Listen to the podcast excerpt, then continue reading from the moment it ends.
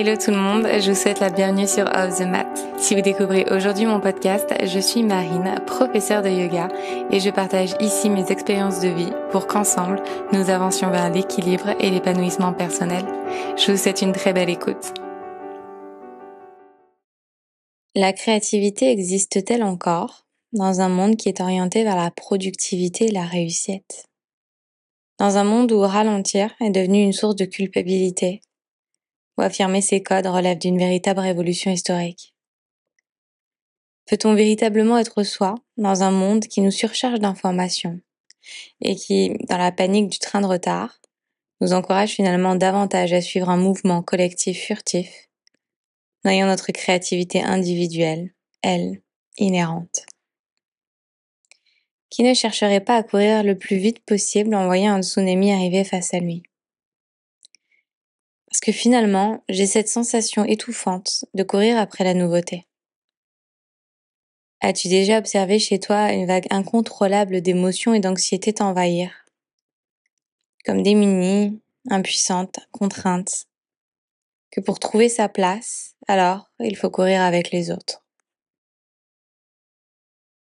J'envisage la créativité comme un pont entre notre monde intérieur et notre monde extérieur un peu comme un vaisseau chargé de transporter des fragments de notre essence pour les offrir aux autres. Créer, c'est partir inévitablement d'une page blanche.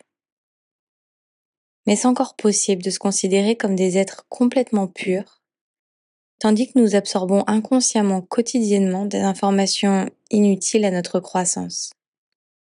Et si tant est que nous pratiquons chaque jour des techniques puissantes de purification, sommes-nous totalement et profondément nettoyés? J'ai observé que chaque jour, la quantité d'informations qui nourrit notre mal-être est plus grande que celle qui nourrit notre bien-être. Nous pouvons choisir une partie des informations que nous consommons, mais réalistement, nous ne pouvons pas choisir l'intégralité de ce que nous recevons, ni comment à l'instant T nous serons capables de les recevoir. Et puis, dans quelle mesure sommes-nous finalement encore à même de savoir ce qui est bon ou non pour nous?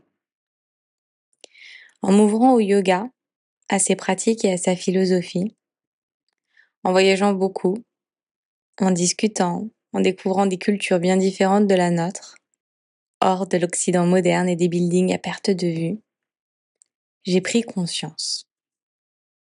J'ai pris conscience que ce n'était pas moi qui allais trop vite, mais le monde autour de moi qui allait lui beaucoup trop vite. Et qu'en plongeant dans la vague, en la laissant m'emporter avec elle, je ne faisais que contribuer à la faire grandir.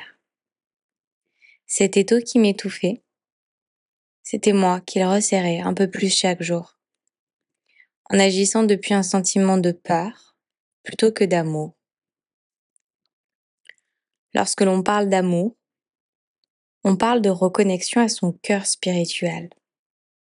Ce cœur subtil qui loge au cœur de notre poitrine. Anahata. Il forme notre quatrième chakra. Et même si la créativité naît et réside un peu plus bas au niveau de Manipura, tous deux demeurent liés par cette longue ligne verticale qui traverse notre corps, Sushumna. Sans créativité, il ne peut y avoir d'amour. Et sans amour, il ne peut y avoir de liberté, ni de bonheur ultime. J'ai décidé il y a quelques années de commencer le yoga pour apprendre à respirer. Plus subtilement, ce dont j'avais besoin, c'est d'apprendre à écouter mes émotions. Et encore un peu plus subtilement, ce dont j'avais surtout besoin, c'était de me faire confiance, à moi et pour moi. Parce qu'en ayant la conviction sincère que je suis capable, que je suis assez et entière, alors je n'aurai plus la tentation panique de vouloir suivre les autres et bêtement de me laisser étouffer par ce tsunami. Il existe des petites vagues, douces et calmes, fluides et légères, dont la surface brille et scintille, un peu comme des sourires pour remercier Souria de les réchauffer. Ces petites vagues qui déroulent et prennent le temps pour naître, devenir, être et mourir. elles, ce sont des vagues qui contribuent à la création d'un monde collectif bienveillant et d'un monde individuel serein. Plus nous sommes à choisir d'observer leur danse depuis le rivage, plus nous sommes à ralentir et à trouver collectivement la paix intérieure. C'est un texte que j'ai envoyé en lettres, euh, que j'envoie le jeudi et que j'avais envie de partager ici dans ce podcast parce que euh, était vraiment le fruit d'une euh, réflexion que j'ai eue dans un avion et où je réfléchissais justement sur la créativité et sur notre capacité à être encore créatif dans un monde qui nous étouffe. Et il y a cette notion qui, je pense, est importante, c'est celle de la conscience et de l'inconscience. Et j'ai parfois un peu tristement la sensation qu'on est devenu des êtres très inconscients parce que très manipulés finalement. Et je me rends compte que lorsqu'on est habitué à vivre les choses d'une certaine manière, on n'a alors plus forcément conscience que le mécanisme qu'on met en place n'est pas forcément sain et que on n'est plus forcément à même de penser par nous-mêmes et pour nous-mêmes.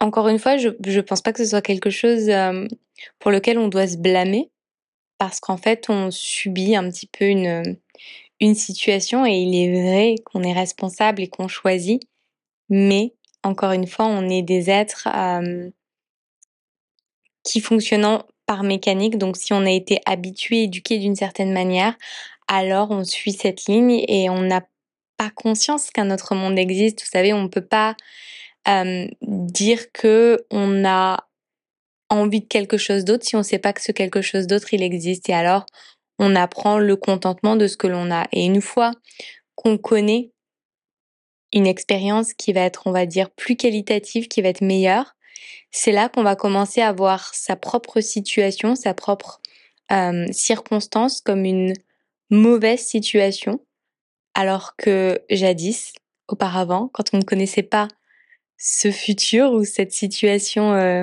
peut-être mieux, euh, alors on se contentait, on était pleinement heureux. Et c'est ainsi qu'on va parler justement de, de, de contentement, santosha, dans la philosophie du yoga, c'est apprendre à se contenter de ce que l'on a.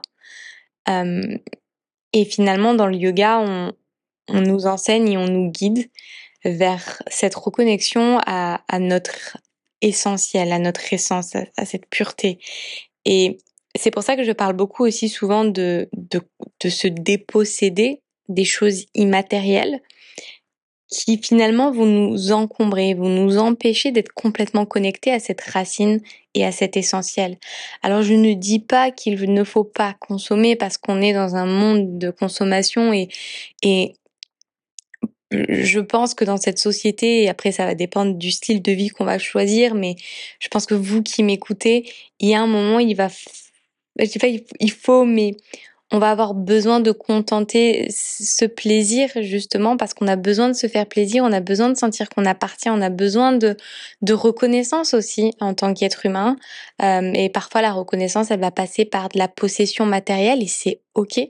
On n'est pas là pour euh, pour être parfait, on n'est pas là pour être euh, euh, des modèles en termes de minimalisme, en termes de sous-consommation, etc., etc.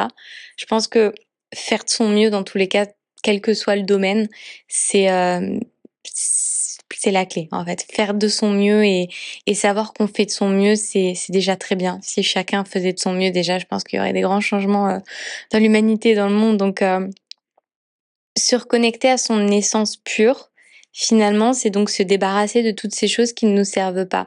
Et une fois qu'on est vraiment connecté à son essence pure, à quoi on est connecté finalement? On est connecté à son intuition. On est, on est connecté à, à, à, cette voix en fait qui est en nous.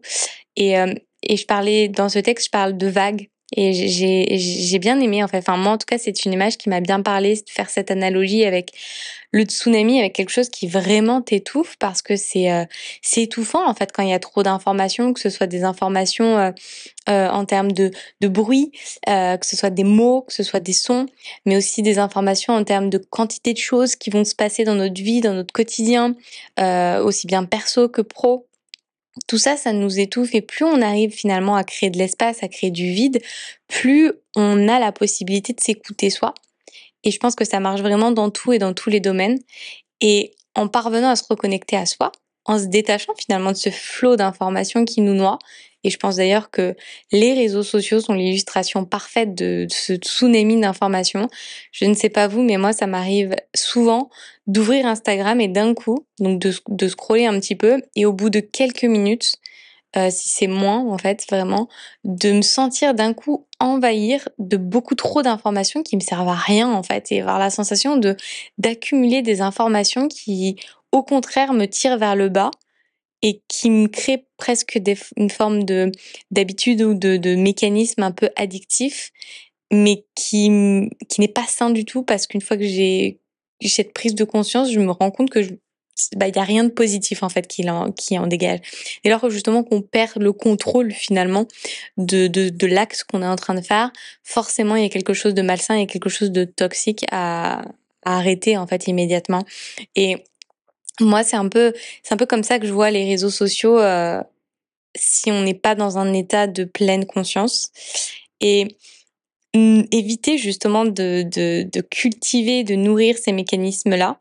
Euh, donc là, c'est un exemple, c'est les réseaux sociaux, mais il y en a sûrement plein d'autres et peut-être que toi qui m'écoutes, tu vas penser à quelque chose de spécifique dans ta vie qui va justement venir étouffer un petit peu euh, bah, cet, euh, cet espace qui est ton espace intérieur et qui va finalement t'empêcher d'être connecté à qui tu es vraiment. Et ce qui tu es vraiment, c'est là que va naître ta créativité. La créativité, je vois vraiment euh, je, la vois vraiment comme quelque chose qui naît d'un état, d'un état pur, d'une, d'une toile complètement blanche. La créativité, elle n'a pas besoin d'être nourrie d'un monde extérieur. Moi, c'est comme ça que je le vois. Alors oui, on est inspiré, consciemment, inconsciemment, par ce qui nous entoure, mais finalement, pour moi, la créativité, c'est l'expression de ton essence, c'est l'expression de qui tu es toi individuellement parce que tu es complètement unique. Et j'ai la sensation qu'aujourd'hui, parce que on est un monde qui est dominé par les réseaux sociaux, euh, on est un monde euh, qui est dominé par de la surinformation. Et comme il y a de la surinformation, on a la sensation que bah il faut que nous on fasse de la surinformation. Du coup, il va falloir qu'on fasse de la surproduction de contenu, euh, qu'on ait la sensation qu'on doit toujours être en permanence intéressant, qu'on doit toujours partager, qu'on doit être dans le plus, plus, plus, plus, plus. Et dans ce plus, plus, plus, plus, plus, à un moment, on, pour moi, la créativité, c'est pas quelque chose qui se contrôle, c'est pas quelque chose qui a demande. Je dis pas, ok, je vais me poser, je vais être créative et bam, il y a tout qui va naître. Non, c'est un, moment, en fait, c'est juste va avoir cette vague qui va naître en moi et je vais être à l'écoute parce que je suis tellement connectée à moi-même que je peux écouter cette créativité. Mais si tu et en permanence dans ce go, go, go, go, go, et dans ce, cette, cette, idée de te dire, OK, il faut que je crée 15 euh, images, par exemple, ou 15 posts, je ne sais pas quoi, c'est plus de la créativité, c'est plus de l'intuition, c'est de la productivité pure. Et dans quelle mesure, finalement, on peut être vraiment créatif et on peut être vraiment soi et vraiment unique quand finalement on est juste dans une recherche de productivité et de toujours plus?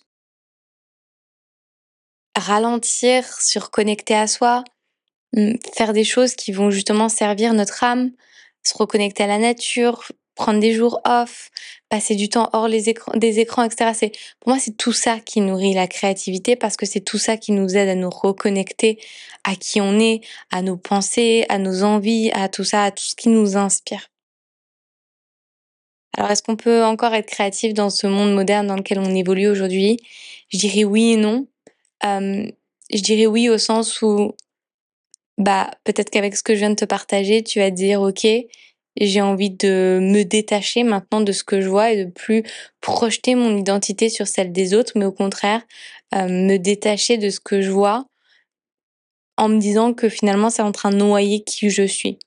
Vous voyez, c'est peut-être peut-être de se dire, ok, ce que je reçois, est-ce que finalement c'est quelque chose de positif au sens est-ce que c'est quelque chose qui me fait du bien au contraire, est-ce que c'est quelque chose qui m'oblige un, petit peu à m'oublier? Et non, au sens où, encore une fois, c'est difficile. C'est difficile parce que on est dans une société qui est dure avec euh, avec nos petits êtres émotionnels. C'est une société qui nous pousse à à, à, être dans cette euh, dans cette surenchère pour avoir la sensation qu'on on mérite un sentiment d'appartenance alors que de nature, de naissance, on, on appartient en fait, on fait tous partie de cette communauté, on fait tous partie de cette grande famille et, et on n'a rien à prouver en fait. C'est pas parce qu'on fait plus, c'est pas parce qu'on gagne plus ou c'est pas parce que euh, on voyage plus, ça n'a rien à voir en fait. Le bonheur il se trouve pas là et, et la suffisance, le contentement, ça, ça, ça se trouve pas là. Moi-même, vous voyez, qui, qui crée sur les réseaux sociaux qui voyage beaucoup, etc. J'ai souvent la sensation de cultiver cette idée-là euh, que peut-être tout est beau, tout est parfait, etc. Alors que non, en fait, pas du tout. Euh, et mon bonheur, il est à un endroit, mais ça veut pas dire que ton bonheur votre bonheur, il sera à ce même endroit. Parce qu'en fait, la définition du bonheur, elle est pas dans...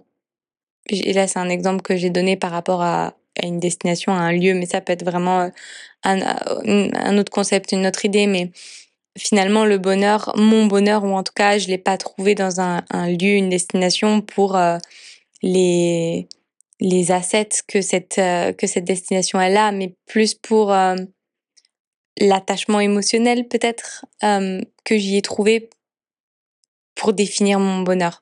Et je pense que finalement, tout part de là, que ce soit la créativité, le bonheur, l'amour, tout part de comment toi tu vas définir ton bonheur, comment tu vas définir l'amour pour toi tel que tu le tu en as besoin tel que tu le veux et, et comment tu vas définir toi la créativité.